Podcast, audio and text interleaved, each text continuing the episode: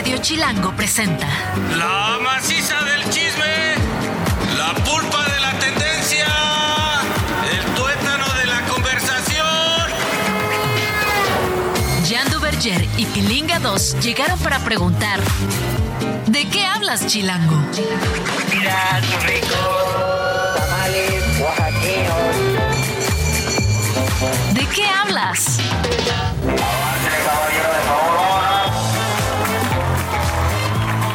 ¿Cómo están? Bienvenidos a...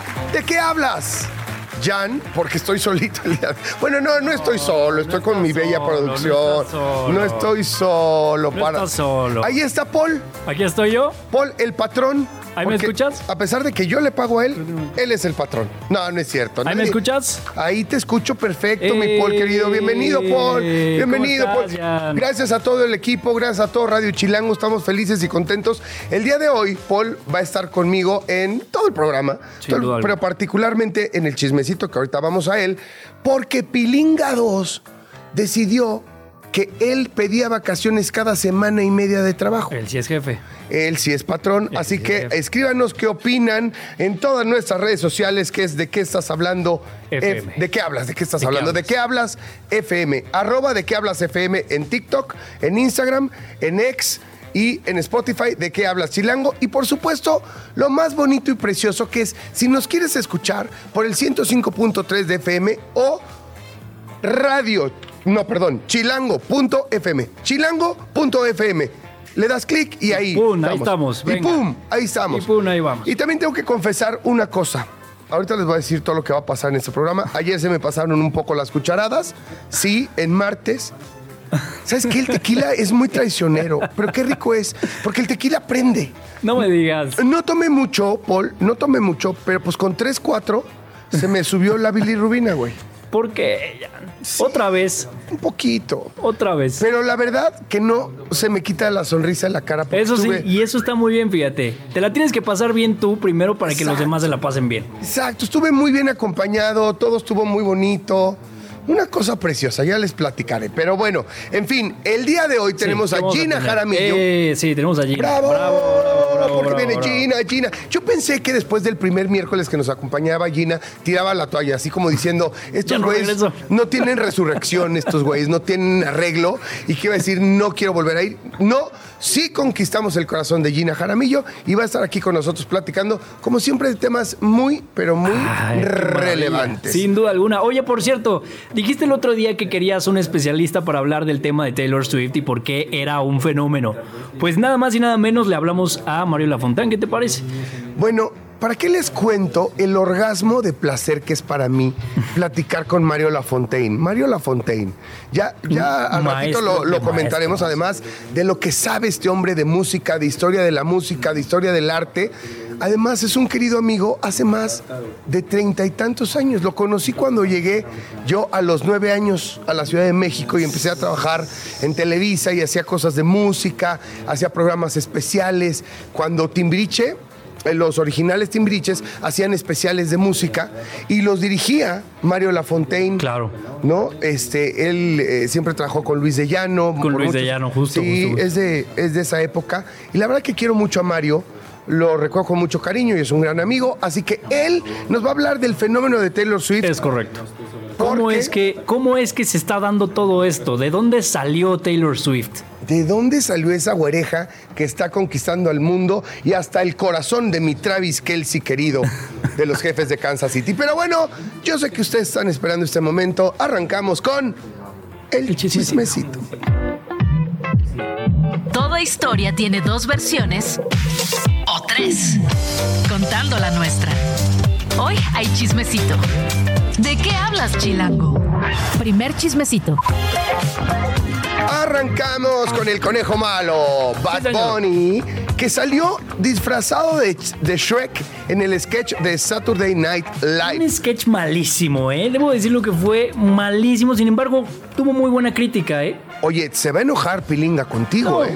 El Pilinga no se va a enojar. Es el momento para Por- hablar de Pilinga. Porque derramaba miel, porque SNL va a estar Bad Bunny Sí, en SNL, es la madre de todas las comedias, bla, bla, bla, bla, bla, bla. Es que sí es la madre de todas las comedias, sin embargo, ese sketch no. Y te voy a explicar por qué. Venga. En el video aparece Bad Bunny, un Bad Bunny que la neta no es actor, no es actor. Y ya lo hemos visto en películas. ¿eh? Oye, la- a mí sí me gustó su participación en la película del Tren de- Bala. del Tren Bala. La neta, con mi Brad Pitt de toda la vida. Pero es que Brad Pitt hace la película. Yo estoy enamorado de Brad Pitt. Te voy a decir, Brad Pitt y David Beckham son mis crushes de hombre. ¿eh?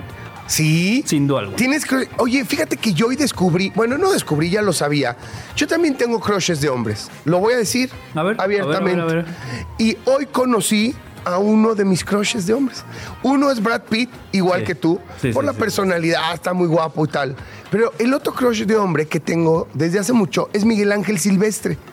Porque de veras, desde la serie de Velvet, es un gran actor. Parece que está, yo siempre digo que está como en su vida de regalo. ¿Me entiendes? O sea, todo le sale bien. Es un actorazo, es carismático, está guapo, eh, le cae bien a todo el mundo.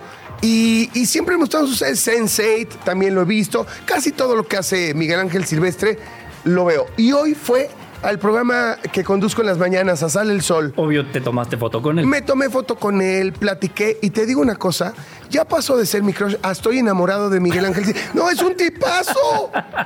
Es un tipazo. O sea, ya tu amigo y todo, ya. Ya es mi brócoli. Obviamente no, le dije de mi crush, del crush que tengo con él, pero si algún día me animo a, a probar. Sí, lo invitas a cenar, pues. a cruzar ciertas fronteras. A tomarte un tequilita. O sea, si, si le hablo y si le digo, oye, nos tomamos un tequilita. Pero bueno, eh, vámonos con el siguiente chismecito. Chismecito 2.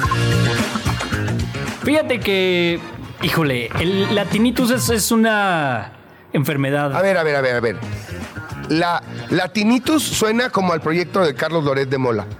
¿Sí? De la, La tinnitus. No, no, o la sea, tinnitus. tinnitus es una enfermedad, güey. La tinnitus, la tinnitus, no, no, te refieres aquí al medio de Loret, hombre. Tienes, tienes toda la razón. Tinnitus es una enfermedad muy molesta, muy molesta y le da mucho a, a los músicos. Sin embargo, no le dio a cualquier músico, le dio a Luis Miguel.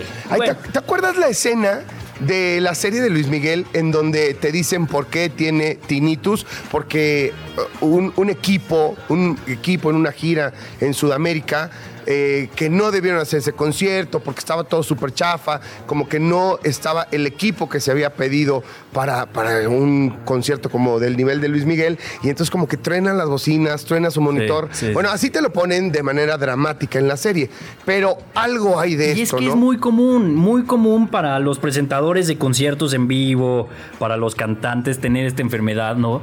Porque sí, efectivamente, una falla técnica y te puede literal perforar el tímpano, ¿no? Algo así le pasó a, a Anaí, justo estábamos platicando de eso ayer en No, el y, y- y lo de Anaí fue terrible porque pues es un error, o sea, te meten una cera caliente eh, eh, en el oído para hacer la forma de tu, de tu monitor. Claro. Sin embargo, te ponen con, este, con algodón o con algún otro material, te ponen como un tope. Pues ese tope estuvo mal puesto y se metió Ay, la cera caliente qué hacia feo, el tímpano de Anaí. No, po- pobre chava, eh, la Es verdad. muy molesto esta, esta enfermedad. Fíjate que yo, por una circunstancia similar, también la padecí. Este, este pitido, ¿no? Y- y tan horrible. Pues mira, el problema no está ahí porque podría irse a su casa y descansar. Sin embargo, tiene fechas confirmadas hasta junio del siguiente año. Hasta- Pues sí. Y sin parar, ¿eh? A, a ver, a ver, Paul, pero si tú, si tú ganaras lo que gana Luis Miguel por concierto, pues te aguantas, ¿no, güey? o sea, la neta, no. Mira, hablando del sol, sabemos que tiene este problema. Además, él tiene varios temas, ¿no? También como Sí. de ansiedad, este... De alcohol también, Manejo de emociones. Pero creo que ya no, ¿no? O sea, ya está. Pues por lo menos ya bajó de peso y eso sería como un indicio, ¿no? Porque pues si está... Ojalá que no haya bajado de peso, como dicen, por lo que está de moda ahorita, el medicamento este para controlar la diabetes que te quita el apetito. Porque no se sabe, alguien que no tiene, que no padece la enfermedad de la diabetes, no se sabe cuál sea un efecto secundario por utilizar este medicamento cuando no tienes problemas de diabetes. Así que ojalá que no lo esté haciendo. A mí me suena muy chocky. Muy chocky. Y mira que me encantaría bajar mi pancita, Yulai. Sí me gustaría bajar mi pancita. Más sin embargo, y más sin en cambio, ¿Te haría cirugía? no, yo ya aprendí. La verdad, el otro día, ayer que vino nuestra asesora de, de- de fashion, así, Fashion Police acá, fíjate que me di cuenta que tiene razón esto del oversize, que es más una mentalidad. Y sí. es cierto, mi silueta le vale queso a todo el mundo, a todo el pinche mundo. Yo me veo como me veo y punto. Y que me quiera quien me quiera. Y que toque quien quiera tocar y quien no, pues que le llegue. No, o sea, yo, yo, o sea, no voy a estar peleando con mi silueta y con mi. ¿Por qué? O sea, todos somos diferentes y no tenemos por qué tener todos el cuerpazo de la Julia, ¿no? O sea. No, pues eso sí está complicado, ¿no? está O sea, complicado. Eso sí ya es un nivel mucho más, O sea- más fuerte. Entonces tú sí estás contento con tu oversize, pues. Ya, ya me dijo, o sea, tampoco me tienes que estar diciendo Oh, que estoy todo gordo. O sea, tampoco tienes que estar diciendo. Mira, si la gente. No, No, no, o sea, no. bueno, en fin. Ya.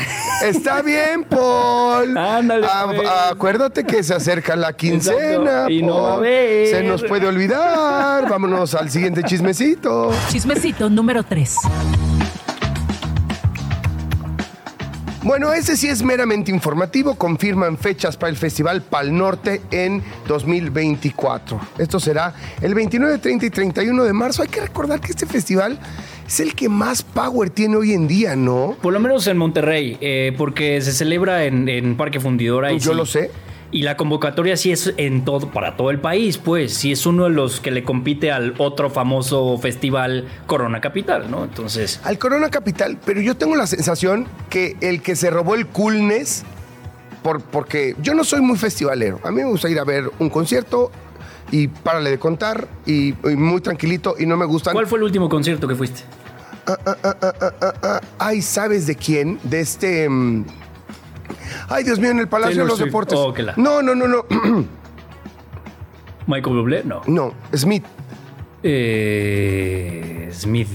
Este. Ay, ahorita les digo, por favor. Estuvo buenísimo. ¿Sí? Y, Sí. y- y- y la acústica del Palacio de los Deportes sí te gusta? No, sí, sí, estuvo muy bueno el concierto. Ahorita te voy a decir de quién, porque además me encantó el concierto. Este hombre que tiene muy, muy sueltito su tema sexual. Ah, este. Sam, Sam Smith. Sam Smith, caramba, Sam perdóname. Smith. Además, ¿sabes qué? Fue una gran lección de vida, porque fui con mi hija. Sí. que no tenía muchas ganas de ir porque no sabía mucho Sam Smith. Sin embargo, Swiftie estaba enojada porque no habíamos podido haber ido a ver a Taylor Swift. Y fuimos a ver a Sam Smith. Y la verdad que Sam Smith aclaró desde el principio. Dijo, este concierto hace mucho que no estaba en un escenario y este concierto es de mí y para mí. Con todo cariño también lo comparto bueno, con ¿eh? ustedes. Pero lo que pasa en este escenario es lo que yo soy, Sí, claro. lo que yo creo, como yo me siento y para disfrutar a mí y a mi cuerpo. Porque sí recuerdo que fue polémico todo lo que hizo, ¿eh? Claro, porque Sam Smith además, volvemos al tema del oversize, sí, trae un tema de sobrepeso, pero él ama su cuerpo y ama su sexualidad y ama quién es y bueno, y lo refleja en el escenario. Entonces tú, padrísimo, porque eh, abrió una conversación Claro. súper chida con mi hija de 13 años acerca, evidentemente, del tema de la sexualidad, de la libertad, de tu cuerpo, de cómo lo importante es amarte tú como eres y quién eres. Así que qué bonito y todo porque estábamos hablando de las Del fechas de Pal claro. Norte, eh, que, que ya nos desviamos, pero bueno, Blink 182 es la única banda que está confirmada porque Así tuvieron es. que cancelar el año pasado por motivos de fuerza mayor y Es que se, se lesionó el baterista, Sí. Travis Barker. Sí, sí, sí, me acuerdo. Entonces tuvo que cancelar todo lo que hicieron. Sin embargo, vienen con este nuevo disco que a mí honestamente me encanta. Yo soy emo, por cierto. Este, soy súper emo, súper emo, súper emo. Güey, ¿cómo te llenas el hocico? Perdóname me usted, encanta. Diciendo que eres emo, güey. O sea, les voy a mandar una foto de Paul, el chavito bien del pedregal más pinche fresa de, de la historia del mundo, güey. Pero fui emo y me maquillaba los ojos y todo. y Ya no te voy a de- dejar hablar, no te creo nada. Vámonos al siguiente chismecito. Cuarto chismecito. Fíjate, Jan, que Gerard Piqué estrenó junto con Ibai Llanos, este youtuber y streamer muy famoso, la, la Kings League América.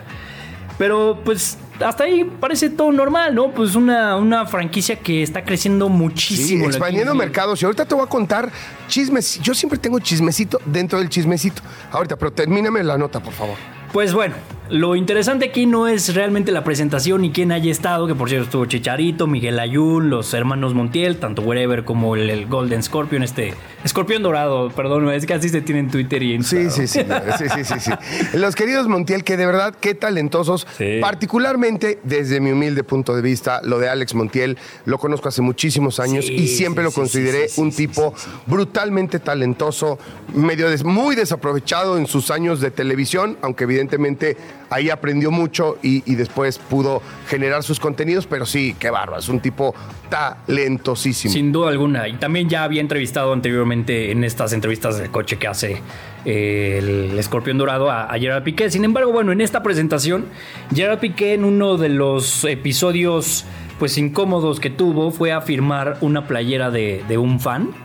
Y no se fijó que en el set había como una especie de espacio hacia abajo de dos metros y suelo. Oye, pero no se lastimó, no acabó en el hospital. No, el tipo está en perfectas condiciones, digo, es un atleta. Es que es un atleta, o sea, la, la verdad que se retiró hace poco para que se den cuenta lo que es este, estar entrenado y ser un atleta y, y luego ser un ser humano normal. A mí estaríamos haciendo, ¿de qué hablas? Desde el hospital. Desde el hospital. Desde el ABC. Pues nada, pues ahora sí que en realidad esa fue como la, la nota más polémica porque pues estuvo Chicharito, reapareció Chicharito. ¿Qué está haciendo Chicharito ahorita? pues va a ser presidente de un equipo de la Kings League. La Kings League, por cierto, para quien no sepa, es una liga de fútbol 7. Entonces, que empezó justamente por, por Gerard Piqué e Ibai Llanos, este streamer. Entonces, pues Hay bueno. mucha gente que no le entiende. Básicamente es una liga, como acaba de decir Paul, de fútbol 7, en la que algún famoso es el presidente, no necesariamente juega. Se puede meter a tirar penales o, o meterse de cambio, pero sí utilizan futbolistas profesionales O- o retirados, o, claro. retirados o semiprofesionales, pero gente que sí juega al fútbol a, a alto nivel, ¿no? Y en realidad sí es una competencia, pero está basada en un formato para generar contenido en plataformas digitales. Me parece que esa es la gran innovación. Es como, como que Piqué e Ibar eh, y- y trataron, Ibai, perdón, Ibar, dije, Ibai, Ibai, Ibai. Trataron de llevar el fútbol a las plataformas digitales y dijeron, a ver, no puedo contratar la Liga Española y pasarla por un canal de, de YouTube, o no puedo esto, no. vamos a hacer nuestra propia liga en un formato que sea Sí. ad hoc Sí, para sí, plataformas digitales y se volvió una locura. ¿Y qué creen? En México va a tener competencia. Así es. Hay una liga que se llama, la digo, digo el nombre, Sí, ya pues. Porque me sé todo el chisme muy cañón. A ver, tíralo. Se llama People's League. Ándale. O sea, eh, aquella es Kings League, o sea, la Liga de los Reyes, los famosos. lo- y la People's League pretende ser algo mucho más cercano a la banda, al pueblo, con personajes, ya verán, que se, de- que se identifican muchísimo más con, con la gente de a pie, con la gente normal, o sea, como con todos los que somos normales, que no somos, que, ni- que ni que son superestrellas, ni que son chicharitos, ni que, ¿sabes? ¿Quisiste Como- ser futbolista? Fíjate que sí, pero no. Jugué en Pumas y, y, pues jugaba más o menos bien. Siempre fui muy tronco, pero era muy rápido y muy fuerte. y un poco violento. Era defensa. Era, eh, era lateral derecho y un tanto violento. Entonces, pues mi violencia gustaba, ¿ves? Porque servía para el fútbol. Y sobre todo porque pues, la negritud me ayudaba defensa. con el tema de corpulencia. Hoy no me ves corpulento, pero cuando estaba chavito sí tenía como un hándicap a favor Ya. físico. Lo recuerdo muy bien, era como muy rápido y muy fuerte, tronco con el balón en los pies. Sin embargo, ya estaba yo metido en la artisteada desde muy chiquito y cuando de repente en, en- en- como en Pumitas me dijeron, oye, pues es que tienes que venir todos los días y no sé qué. Yo decía, no, pero tal día, tal día tengo mis clases de actuación y mis clases de baile y voy al, al SEA de Televisa y decían, no, pues te tienes que ir por una cosa. Y yo dije, no, hombre, si yo, La soy, artisteada. yo soy artista, Claro. ¿qué, qué va? Yo soy artista. ¿Qué va? Y mira, Aquí será estamos. el sereno, pero aquí sigo. Y el chismecito final. ¿Esta la quieres dar tú o la, o la doy yo? Porque Dala tú, porque yo desafortunadamente no lo pude ver, pero qué feliz estoy. estoy- yo porque también. a este muchacho lo conozco desde que tiene 7, 8 años. Ay, y es que es una locura lo que está haciendo. Estamos hablando de Santiago Jiménez el Bebote o Chaquito, como le quieran llamar. Hoy anotó doblete en su debut de Champions League. Ay, no más, leve la nieve, fresa, para que sigan, para que sigan jorobando con que no, es que juega en la Eredivisie, o sea, la Liga de Holanda, que no es una liga élite, ahí la gente no marca, ahí los jugadores no marcan, ahí se meten goles muy fáciles. Tómenla, barbón. Le metió, bueno, le metió el Feyenoord 3-1 a la Lazio. El gol de la Lazio fue de Pedro, el doblete de, de Santiago Jiménez. Imagínate debutar en Champions League con dos goles. O sea, yo creo que es de las sensaciones como futbolista más grandes que puedes tener en tu vida, ¿no? Oye, estaba leyendo aquí un dato que tenemos en la escaleta. Salió de Cruz Azul a los 18 años con un valor de 100 mil euros. Así es. O sea, 105 mil dólares. Cruz Azul siendo Cruz Azul. Qué lástima, caray, porque tú y yo le vamos al Cruz Azul. No, ¿Cómo, hombre. cómo lo extraño, eh? Yo también lo extraño, pero me da muchísimo gusto que esté triunfando allá, que la haga. La neta, eso, eh, eso, eh, me burlé un poquito de Cruz Azul, pero la neta, yo le aplaudo y le agradezco a Cruz Azul que haya permitido que Santi Jiménez buscara un mejor futuro. No solamente para él, para el fútbol mexicano, para que ponga el ejemplo. Y nada, ahí está Santi metiendo dos goles, dos golazos, nada más y nada menos que en la competencia Más importante más de clubes en el planeta Oye, y- del fútbol. ¿Y tú crees que sería bueno que se fuera ahorita ya a algún equipo grande? Estoy hablando Real Madrid, Barcelona. No, de- mira, me parece apresurar demasiado. Me parece que el Feyenoord, o sea, que lo puede lamentar todo el mundo. Yo, en el mercado de invierno me refiero. Sin embargo, y más sin en cambio, ¿cómo me gusta decir esa estupidez? Bueno, más sin en cambio, yo creo que para el próximo eh, verano sí debería irse el Chaquito a una liga más competitiva. Solo que tiene que estudiar muy bien, porque no es lo mismo la liga española que el calcio italiano, Claro. que la liga inglesa. Me parece que tiene ciertas características. Si eres rápido, si eres ágil, si eres de mente muy rápida, puede ser que la liga inglesa. Si eres tosudo, fuerte, como veo yo a Santi, podría ser el calcio. Y e idealmente yo lo llevaría a la liga española. Con esto Con terminamos. esto terminamos el chismecito, El justamente. chismecito. Hablando tranqui. Con Gina Jaramillo.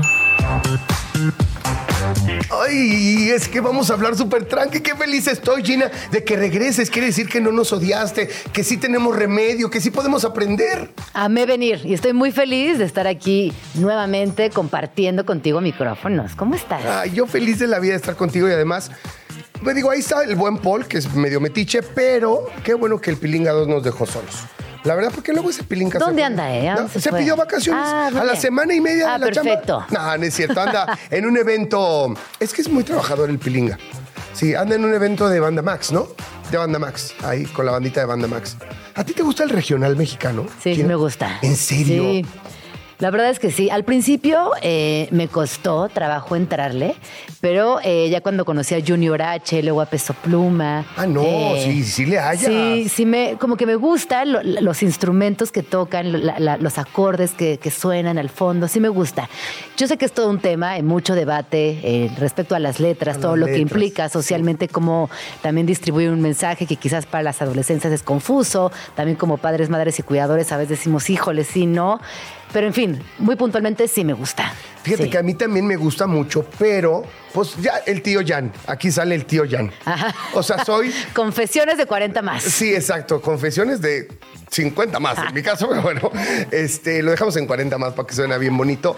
A mí me gusta, pues, la banda El Recodo, Recoditos, Banda Limón, y pues sí, le escriben más al amor y más tal cosa con el, con el regional mexicano. La verdad que el corrido tumbado me cuesta trabajo, me echo tres tequilas y, y- y, claro, tengo esta, esta cosa del mexa de, pues sí, un poco de la apología del crimen, sí me, sí me gana. saca de onda. Eh, eh, eh, o sea, en la peda te sientes muy acá, pero cuando lo estás cantando dices, ay, güey, no, cabrón, Sí. está, está fuerte.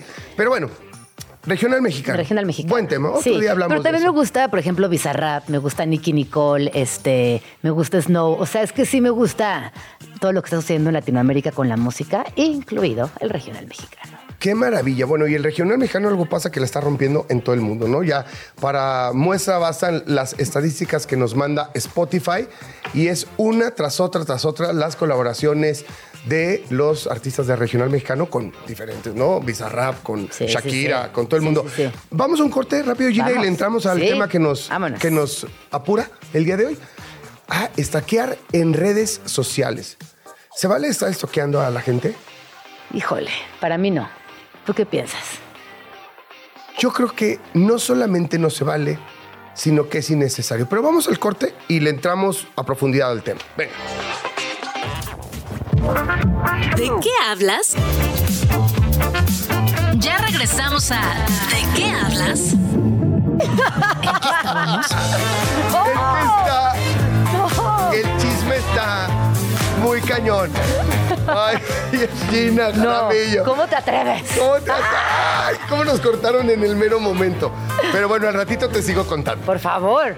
Pero vamos a meternos en el tema. A ver, ¿se vale estoquear a, a- tu pareja en redes sociales o con quien tienes una relación? ¿Se vale celar? ¿Se vale querer controlar por algún medio? A ver, cuéntame. Pues mira, yo creo que desde el amor romántico nos han enseñado el tema de la pertenencia, el Ajá. tema de marcar territorio, el tema del príncipe azul, el tema de la mujer que vamos a proteger.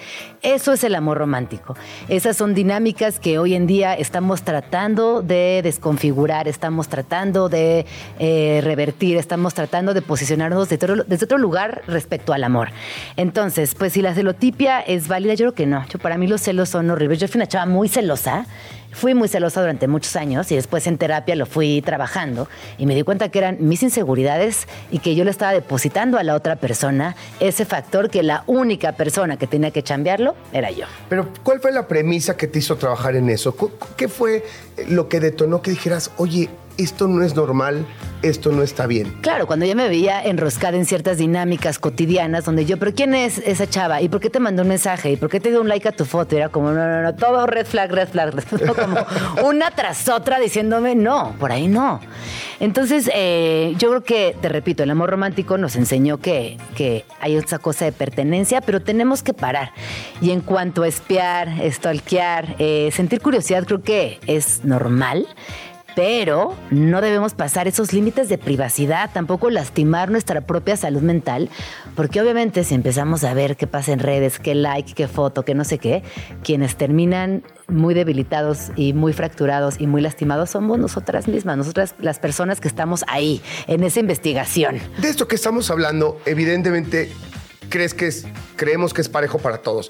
Hombres, mujeres, ella, ella, todos, Sí, ¿no? sí. O sea, ahí, ahí juega igual. No, la mujer está más desprotegida ante los celos de un hombre macho y así. Ahí estamos todos más o menos Sí, parejos, yo creo ¿no? que los celos atraviesan a todas las personas. Sin embargo, sí hay ciertas red flags desde el patriarcado que son más obvias. Por ejemplo, intentar controlar eh, la vida digital de la otra persona.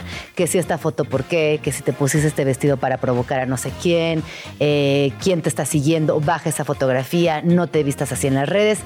Eso desde el patriarcado creo que sí es más evidente. ¿eh? Es que sí, Y es, a veces es se nos- terrible. es- es- se nos sale. Tiene que ver con la historia que te estaba yo contando en, en el programa. Híjole, me han puesto una regañada, pero dura y con justa razón. Claro. Porque a veces uno no tiene intención, pero, pero las cosas no son malas solo cuando las dices con intención, sino cuando las dices equivocadamente. Sí, sí. Y hay que hacer como un mea culpa decir, oye, a ver, esto no se dice así, esto no se hace así, porque puedes generar un sentimiento, un mal sentimiento en la otra Sí, persona. puedes generar inseguridades en la otra persona. O sea, creo que de los dos lados hay que tener mucho cuidado con las palabras que decimos y siempre abordar cualquier cosa desde el amor y la empatía. Y como con algo básico, ¿a ti te gustaría que te dijeran eso o no? Ah, pues entonces no lo digo. ¿A ti te lastimaría eso que estás pensando? Quizás sí, me lo ahorro. ¿No? Como también estar Claro. ese ejercicio a la inversa y ver hasta dónde podemos exponer todo lo que pensamos. Creo que en esta época algo muy interesante es tratar de revisar aquello que hace daño para no decirlo, no hacerlo, Claro. no, no proponerlo. Me encanta lo que dices eh, en, en esto de, a mí me gustaría que me dijeran esto, que me hicieran esto, ¿no? Ah, entonces no lo hagan. Ajá. Eh, entonces, eh, si hay, eh, si es un procedimiento, un procesito antes de decir o de hacer. O de hacer. Piensa tantito Sí. esto. Luego, por ejemplo, aquí traigo otra que es muy clásica, que es el el límite de los espacios. No siempre tenemos que estar eh, con la novia, con el novio. Hay espacios que son independientes. Por ejemplo, tu espacio laboral. Increíble que venga mi esposo un día y que conviva, pero es mi espacio laboral, son mis amigos, son mis chistes, es mi lugar de chamba, es mi espacio. Wow, ¿No? eso qué polémico es, porque a mí me ha tocado, y creo que a todo el mundo, cuando tu pareja te acompaña por X o por Y, se siente así como un, como un zumbido raro. ¿Por qué no te comportas igual? ¿Por qué ¿Crees? no hablas igual? Pues yo creo que, as- Sí. que a veces sucede. A mí me encanta compartir, pero en una fiesta, una fiesta de la chamba, sí, vamos. Y increíble y que se junte con mis amistades. Me parece genial como hacer más grande el círculo de amistades y que compartan teléfonos, anécdotas y demás. Pero sí en mi día a día, el espacio laboral para mí es sagrado. Claro, yo me refiero un poco a eso, al espacio laboral. O sea, si hay como un zumbido, como una incomodidad así como, como rara. Como ahí, como esos espacios que son tuyos, ¿no? Que está increíble tenerlos. Entonces cuando, oye, te acompaño, oye, vamos, igual dices, no, pero no porque tengas que dudar de mí, no porque pase nada raro, sino por respeto a mi espacio como yo respeto el tuyo. 100%. Esa sería una, Respeto absoluto. una buena conversación. Y si te dicen, no, yo te acompaño, eh, te espero ahí en lo que tienes tu junta, red flag. Yo voy a mi junta y cuando termine te busco y ahí nos alcanzamos. No tienes que estar todo el tiempo encima de mí. Para mí eso es una red flag clarísima. Como el no tenerte la confianza ni de dejarte en esos espacios con libertad absoluta. Pues, ¿qué onda? ¿Por qué? ¿Por qué, por qué tanta, tanta guardia? ¿no? Solamente, estoy, solamente estoy trabajando y está todo bien. Claro. Ok. ¿No? Eh, otro, otro que tengo por aquí, eh, intentar controlar a la otra persona. Cómo te vistes, con quién te vinculas, cómo hablas, a dónde vas. O típico plan con tus amigas y caer de sorpresa. No, no me trates de controlar. Solamente me fui a cenar con las amigas, a echar unos drinks con mis amigas y que caiga de sorpresa, mmm, y además, esto de querer controlar o querer cambiar ciertos hábitos, relaciones, formas de todo, de vestir, es como dude o, o- o mujer o lo que es, como sea, por, si te enamoraste de esa persona, por cómo era, por la, cómo se relacionaba, por co- con el mundo exterior, ¿por qué ahora lo quieres cambiar? ¿Por qué ahora lo quieres controlar? Te tienes que hacer esa pregunta. Sé que desde el amor, desde el amor a veces surgen esos sentimientos de querer controlar, pero sí te lo tienes que preguntar. Totalmente. Y además, eh, también, ya nos decía Flans, no controles. no, no controles. Cada quien su vida, su ropa, sus espacios. Y te digo a lo que volvió al principio, desde el amor romántico nos han inculcado, nos han dicho, nos han fomentado esta cosa de pertenencia, de control excesivo, de, de propiedad. Pero las personas no le pertenecemos a absolutamente nadie. Y sobre todo en la adolescencia es muy importante generar esos vínculos sanos, porque es ahí en la adolescencia donde también entra el componente tan pasional que a veces permites que esos límites sean rebasados.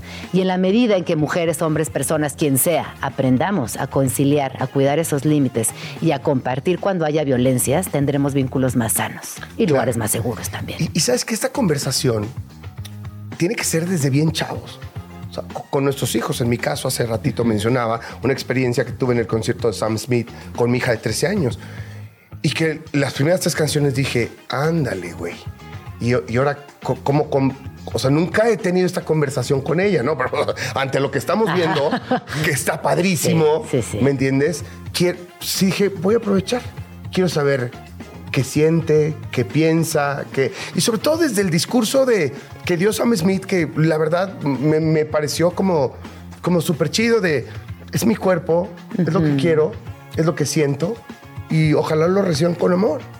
Mi cuerpo, mi decisión, ¿no? Mi Como cuerpo, la mi decisión y la consigna. Ya no soy flaquito, ahora soy gordito y ahora esta es mi silueta y así me amo y así me quiero y esta es mi sexualidad y entonces pude entablar un poco esa conversación con, con una chava de 13 años y creo que le dio mucho valor a entender que es su cuerpo y que ella manda en su cuerpo. También los mandatos sociales son muy canijos porque no solamente, sobre todo en la adolescencia, nos hacen sentir unas inseguridades muy tremendas de qué sí y qué no está bien. ¿Quién dijo que ser flaca está bonita y tener, y tener el pelo rojo no? ¿O quién dijo que, sabes? O sea, como estas etiquetas que son eh, sentencias sociales muy canijas, de las cuales tú y yo, bueno, crecimos ahí, encorsetados en esas, en esas e- etiquetas. Y que hoy definitivamente las conversaciones adolescentes van por otro lugar, muchísimo más libre, también confiando muchísimo más en la experiencia de vivir la vida más allá del cuerpo. Hoy en día el cuerpo ya no significa o te dignifica o te, o te posiciona en un espacio, sino que también las los ideales, la forma de convivencia, el respeto, la empatía en algunas esferas y ojalá que eso predominara en muchas otras más. A ver, si tuvieras que calificar a México del 1 al 10, ¿en dónde estamos en ese sentido? Híjole, es que es muy complejo porque no es lo mismo vivir en la Ciudad de México Claro. que vivir en Ocosingo, Chiapas. No es lo mismo tener acceso a Internet que no tenerlo. No es lo mismo vivir en una casa católica que en, en otra que no tenga ningún dogma. Es decir, yo te diría que a nivel machismo todavía nos falta mucho. Sobre todo que es donde hay que trabajar porque somos un país feminicida, porque ya sabemos que tenemos un contexto bastante violento encima. Respecto a lo otro, te diría que confío mucho en las adolescencias. No me atrevería a calificarlas, pero creo que es mucha chamba en casa para que eso se vaya, se vaya adaptando y vaya cambiando.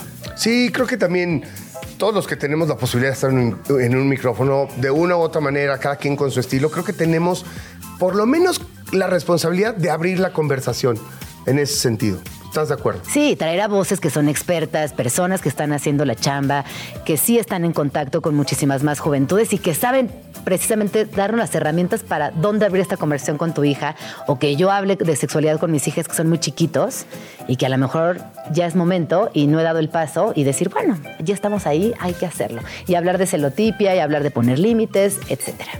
Bueno, pues ahí está. El mensaje en conclusión es, pues traten de no ser celosos y pues vayan a terapia. Tú, para cerrar esto, ¿cómo, cómo sientes que empezaste a superar el tema de la celotipia, ¿no? De los celos. Eh, eh, sí en terapia, pero ¿qué fue?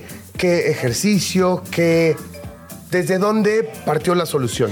Pues para mí fue identificar que era algo aprendido, que yo vi en mi casa que los celos eran algo que se usaba, haz de cuenta. Y ya en mi propio matrimonio, ya en mi experiencia materna, dije, no, a ver, ¿esto de dónde viene? ¿Por qué tengo esta inseguridad? ¿Por qué tengo esta sed como de posesión de las personas? Porque son celos de hermana, de esposa, de amiga, ¿no? Cuando tienes celos, te dan celos en muchas situaciones, no solamente con el novio o la novia. Claro. Entonces dije, no, esto tiene que ver conmigo y lo tengo que chambear yo, porque me está haciendo daño a mí.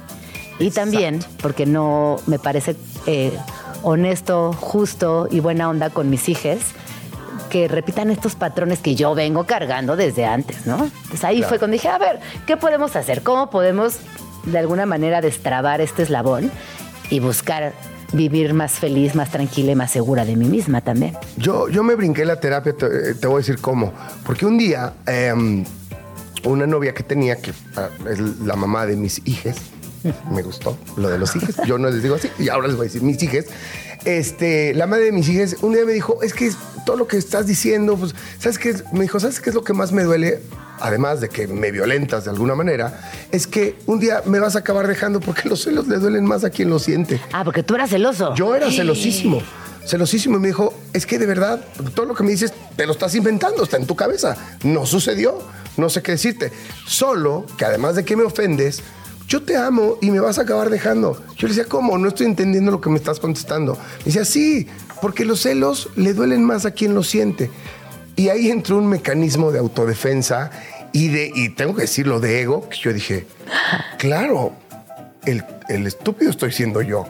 O sea, dije hasta qué oso. O sea, qué oso lo que estoy, lo, lo que estoy sintiendo. Y dije, nunca más. Nunca más. Nunca más, nunca más. O sea, me tengo que sacudir esto. Ya, cada quien que haga lo que quiera de su vida, de su vida un papalote, y que cada quien se coma lo- sus hechos. O sea, si me llegan a poner el cuerno, ¿sabes? Lo que yo pensaba, si me llegan a poner el cuerno, no puedo hacer nada. ¿Qué más da? Y está delicioso vivir sin celos, ¿a poco Es no? delicioso.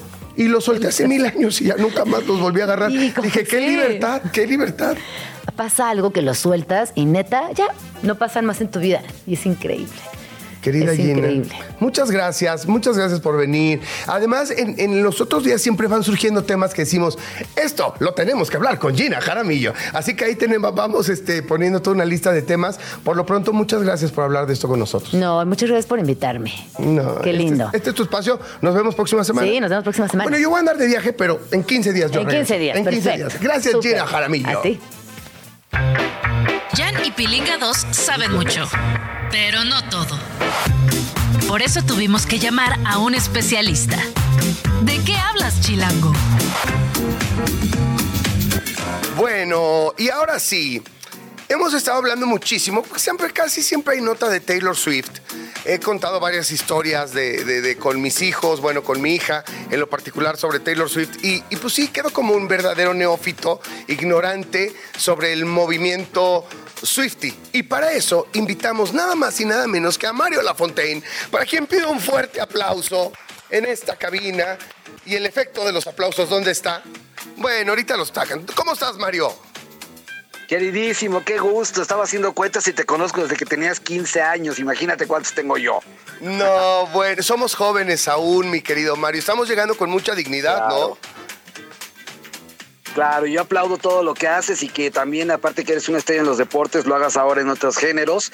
Y feliz de estar colaborando aquí contigo. Encantado para hablar de un fenómeno tremendo, de un artista, una superestrella que realmente es un signo de los tiempos, de los buenos tiempos.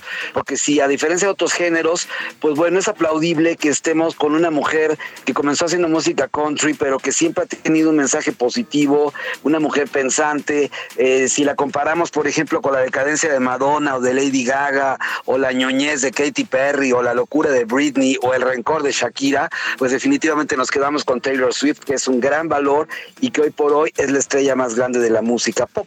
Te amo, te adoro. Pusiste cada adjetivo súper correcto con cada uno de los personajes que mencionaste, pero me quisiera ir al principio, porque ahorita que dijiste es una artista que empezó en, música country, yo ahí me quedé y entendía que era una mujer muy positiva, muy más, pero ¿en- ¿en qué momento pasó de ser una artista de country súper exitosa a ser un fenómeno, a ponerle este adjetivo de fenómeno? ¿En qué momento sucedió? Cuando viene el escándalo ese tremendo de que la disquera, el sello que la había firmado originalmente, eh, se quiere quedar con los primeros álbumes de estudio y se queda con los masters, lo compra una persona, entonces ella pega el grito en el cielo y de ahí decide hacer un cambio radical y hay regrabaciones de sus discos, ella tiene 10 discos de, de estudio, pero de esos hay regrabaciones de los más importantes, del Fearless, del Reg, del Speak Now, del Reputation. Entonces lo interesante de Taylor es que además de que le tocó una época de empoderamiento femenino, que eso es lo más importante, es activista, es, es filántropa, es este eh, lucha por los derechos LGTB y es una mujer que realmente aunque no quiera pasar, este, no pasa inadvertida, pero no es nada figurosa, no cae en el momento en que están todas las otras estrellas cayendo en la era de, pues de la desinformación, de la poca cultura, de la caída del rock. Ella domina muchos géneros, ella la podemos meter tanto en el rock como en el electropop, pero también en el country, también en el folk y en el pop toca bajo, banjo, guitarra, piano, es hermosa, tiene apenas 33 años. Y el momento que llegó eso fue cuando ella tomó la dirección de su obra sin dejar que otros productores metieran mano y mucho menos ejecutivos de disquera. Ella comienza a ser la primera artista a los 14 años firmada por la eh, por Sony, pero no la disquera, sino la, eh, la, la publishing, la que hace, la que edita la música, Ajá. y tiene influencias muy claras de artistas importantísimas del mundo de la música, que tú sabes que por desgracia, digo, esto está cambiando definitivamente, pero no hay tantas mujeres en la música como hombres, pero ella tiene influencia directa, por ejemplo, de Shania Twain, que es el antecedente country de una estrella muy grande que eh, mutó al mundo del pop, Stevie Nicks del Fleetwood Mac, Johnny Mitchell, que es la cantautora canadiense que venía desde la época hippie, las Dixie Chicks, también otro género metido en el country, Carly Simon.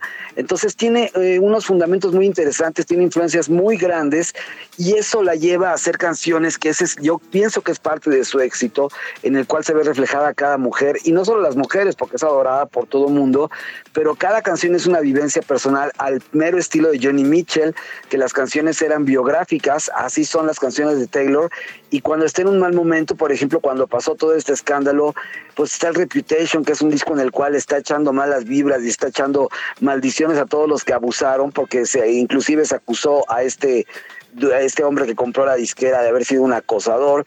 Entonces ahí saca toda su furia para volverla creativa y creo que todo eso no es ignorado por el público porque realmente es una mujer con lo- unos tamaños muy bien puestos y su música es extraordinaria, fíjate, yo no soy tan devoto de ella, yo no creo que la edad tenga que ver con eso, ni creo que tenga que ver, el buen melómano es el que conoce y reconoce lo mejor de cada género, Claro. pero definitivamente creo que Taylor Swift es un ejemplo de el- en una etapa de decadencia absoluta de la música hay otra historia y hay otra otra parte que ver que es importantísima que es la que está haciendo ella y este y bueno creo que eso es la- base de que las mujeres y que las mujeres que hoy por hoy están rigiendo el mundo ojalá lo, haga- lo así lo hicieran en todo pero por lo menos en la cuestión musical pues las mujeres tienen una importancia primordial Claro. y el rock está absolutamente muerto. El rock salvo algo que sea muy underground o ciertas corrientes o grupos que tienen muchos años que vienen del siglo pasado pero en artistas de este siglo creo que Taylor se lleva absolutamente las palmas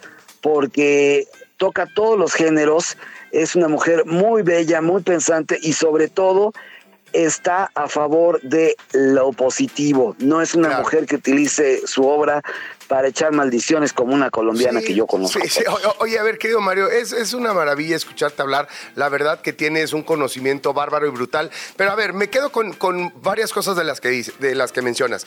La primera sería, además de que le, eh, llega en un momento el mensaje de Taylor Swift, llega en un momento de empoderamiento de la mujer, también llega en un momento en el que la industria musical está cambiando, porque desde la parte tecnológica, todo este tema de las plataformas y demás, en realidad ya vemos una decadencia como tal de las disqueras y entonces también hay un empoderamiento de los artistas, de los autores, de los creadores. También esa sería por ahí este, una de, las preguntas. Y la segunda, Mario, es...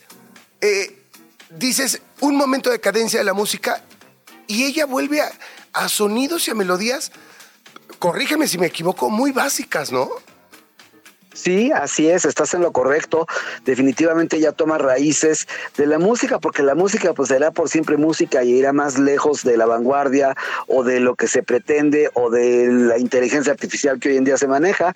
Para tener 10 álbumes del 2006 al 2022, pues ha vendido 50 millones de discos físicos y más de 150 millones de descargas digitales. Entonces eso habla de que es mucho más importante su público en las redes y en la, en la media que el público que compra discos, aunque definitivamente si las Swifties y los Swifties aman su obra, primero la traen en su dispositivo, pero de inmediato corren o juntan su lana para comprarse el álbum en vinilo edición de lujo, como se acostumbra hoy en día, y pues ella tiene unas ventas extraordinarias, no ha llegado a los 300 millones de la más vendedora de la historia, que es Madonna, pero estoy seguro que llegará porque digo, está más claro que nada de que ella no va a parar, y digo, si ya estamos hablando de que tiene una carrera de más de dos décadas, o ya casi llega a las dos décadas, pues esto va a llegar mucho más lejos.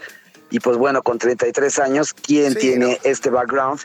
De 12 Grammys, 25 premios Billboard, 40 American Music Oye, y Awards. además, además, Mario, es muy diferente vender hoy que vender, a- o sea, que vender antes, ¿no? Porque ahora con el tema de las descargas y demás, o sea, y de las plataformas, pues puedes nunca comprar como tal la música de, de Taylor. ¿Cómo lo mides ahí? Así es. Pues mira, yo creo que eso es los, los verdaderos devotos, como los millones que tiene esta mujer, son gente que comienza con la descarga, porque el público pues, es muy variado. Su target puede ser desde alguien de 10 años hasta alguien de 50. Entonces ella ha derrocado sin, sin proponérselo, porque yo no creo que tenga nada en contra de los ritmos urbanos, pero no me lo imagino haciendo una, una colaboración con Maluma, aunque bueno, solo Dios sabe. con Exacto. J Balvin, No te comprometas. palabras altisonantes. Claro.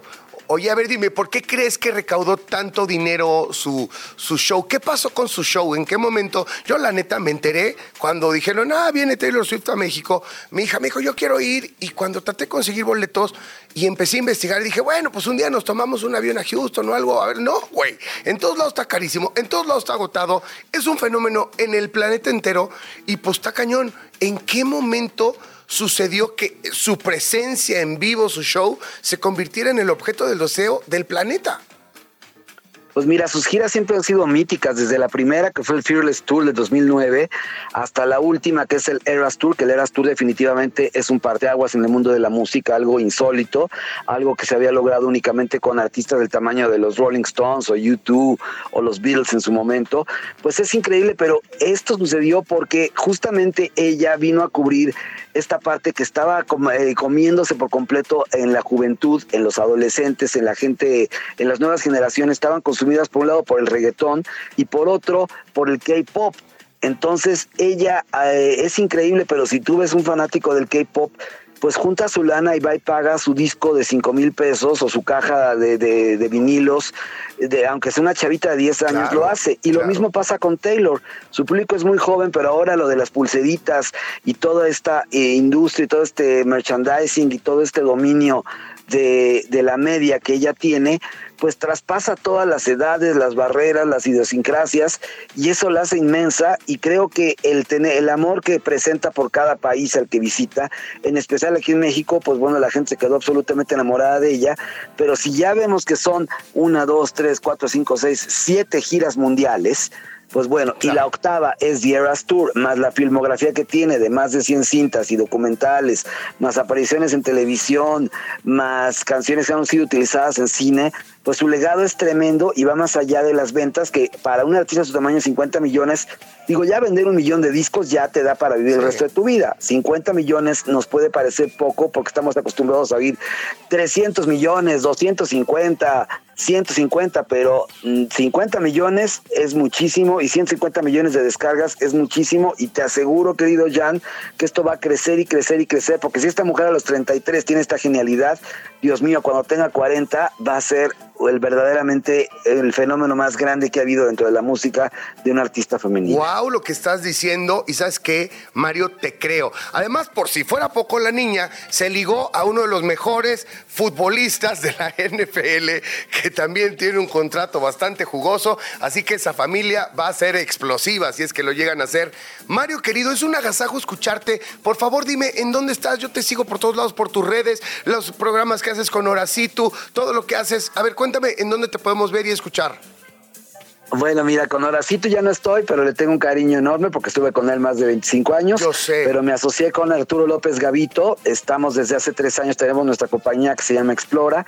Tenemos tres programas en Mix FM tenemos, y en iHeartRadio. Tenemos un podcast con Lola Cortés, también que dentro de Podimo. Y también tenemos nuestro canal de YouTube que próximamente se convierte en podcast. Entonces estoy básicamente en Mix de Grupo Asir todos los días tenemos programas y repeticiones, somos muy felices en eso y también vienen nuevas sorpresas. El año que entra estrenamos otra nueva cosa que no puedo decir por ahora, pero ya te enterarás porque estarás más que invitado. Y quiero aplaudir y aprovechar para decir que qué maravilla eh, Radio Chilango porque aparte de que está llena de amigos y de talentos y de gente queridísima, pues están sorprendiendo a todo mundo en una era que igual que lo hace Taylor Swift, pues no todo mundo voltea hacia el radio y esta es una industria naciente que están creando ustedes de el medio más antiguo pero el más valioso sin duda. Wow, muchas gracias por tus palabras, querido Mario, viniendo de ti, de veras es un apapacho gigantesco y gracias por, por permitirnos platicar contigo. Te mando un fuerte abrazo y nos vemos pronto. Encantado, a tus órdenes siempre, querido Jan. Abrazos. Gracias, Mario. Bueno, bandita, se nos fue como agua. Pilinga, ni regreses, güey, que la pasamos a todas margaritas. No, no es cierto, sí lo extrañamos a mi querido Pilinga 2, que ya estará mañana acá con nosotros. Por lo pronto, yo me despido. Esto fue ¿De qué hablas? Chilango. Se terminó la plática por hoy, pero nos escuchamos mañana, a la misma hora. ¿De qué hablas, Chilango? Radio Chilango, la radio que... Viene, viene, ¿eh?